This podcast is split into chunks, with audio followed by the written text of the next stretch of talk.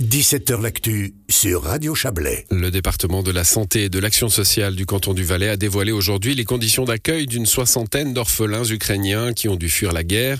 Ces jeunes gens sont accueillis à l'école des missions de Saint-Gingolf. On va tenter de comprendre quel est leur environnement, leur quotidien. Avec vous, Mathias Renard, bonsoir. Bonsoir. Vous êtes le conseiller d'État valaisan chargé de la santé et des affaires sociales. Ils sont là depuis le, mois de mai 2022. Euh, alors évidemment, parcours euh, d'exil, hein, euh, parcours compliqué. Comment, comment sont-ils arrivés ici, chez nous, dans le Chablais?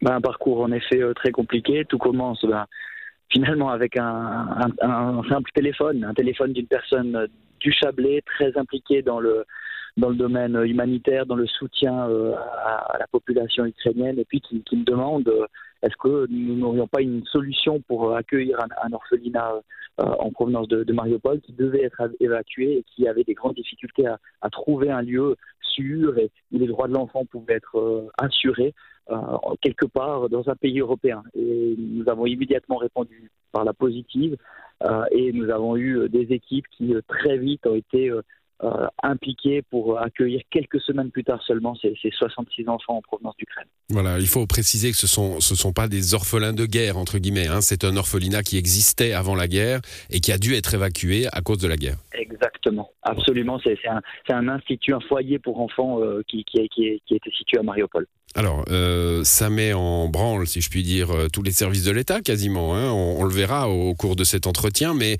euh, au, premier chef, le service de l'action sociale et le service de la jeunesse.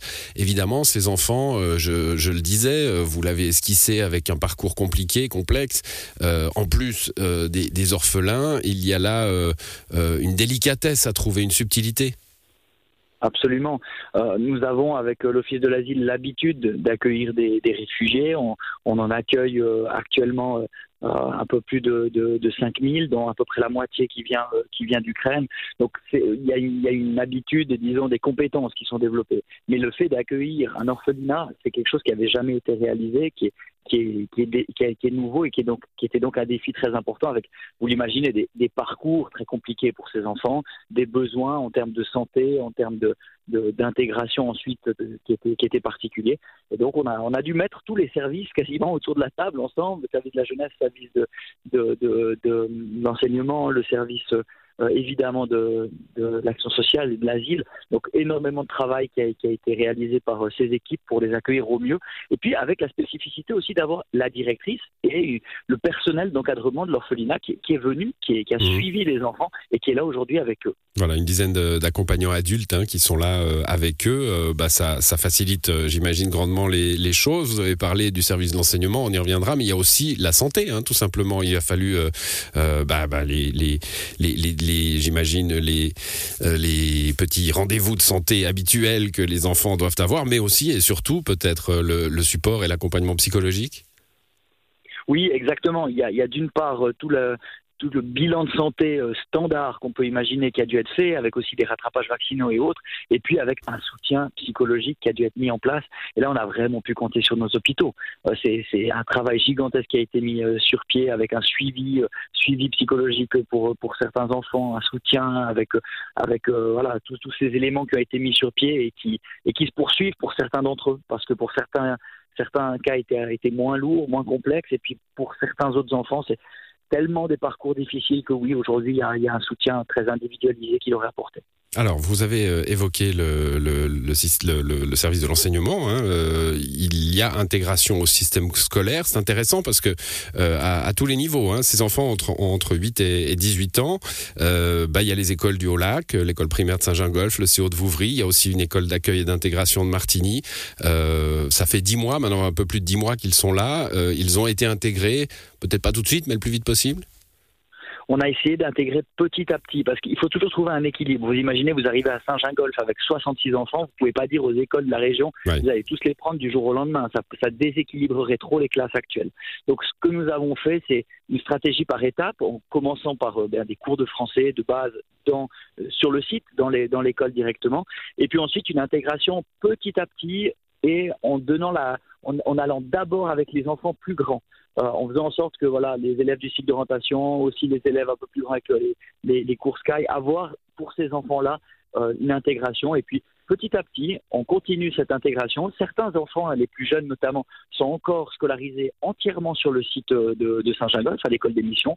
Ils ont des cours disons, des cours à la valaisanne avec des enseignants valaisans qui viennent leur donner des cours. Puis ils ont des cours ukrainiens aussi en parallèle. Mmh. Puis petit à petit, on fait euh, cette intégration dans, dans, les écoles. Alors il y a un, point hein, qui était, euh, euh, allez, on va pas dire plus surprenant, mais en tout cas très très heureux à, à découvrir, c'est l'implication des, des, sociétés locales hein, de la région.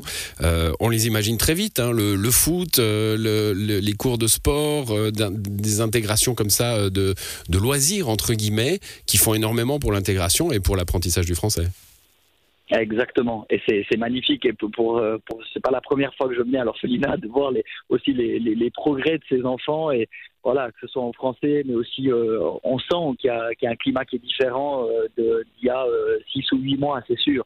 Et donc euh, on, a pu vraiment compter sur cette magnifique solidarité, notamment de la commune, mais aussi des sociétés locales. Euh, vous citiez quelques exemples sportifs. voilà, c'est ça les, plus beaux exemples qu'on peut citer d'intégration réussie.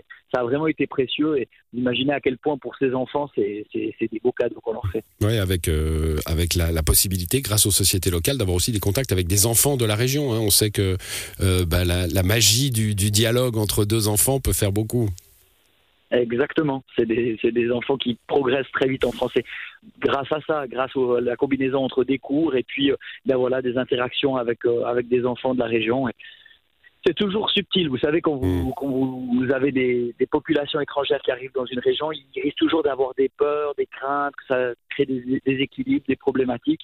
Et donc, il faut, on, on, le fait avec intelligence et on le fait petit à petit. Et heureusement, on peut compter sur, sur l'hospitalité, la bienveillance, la solidarité de la population de la région et on les en remercie. Alors, je l'ai dit, hein, des enfants euh, qui ont entre, euh, entre 8 et, et 18 ans.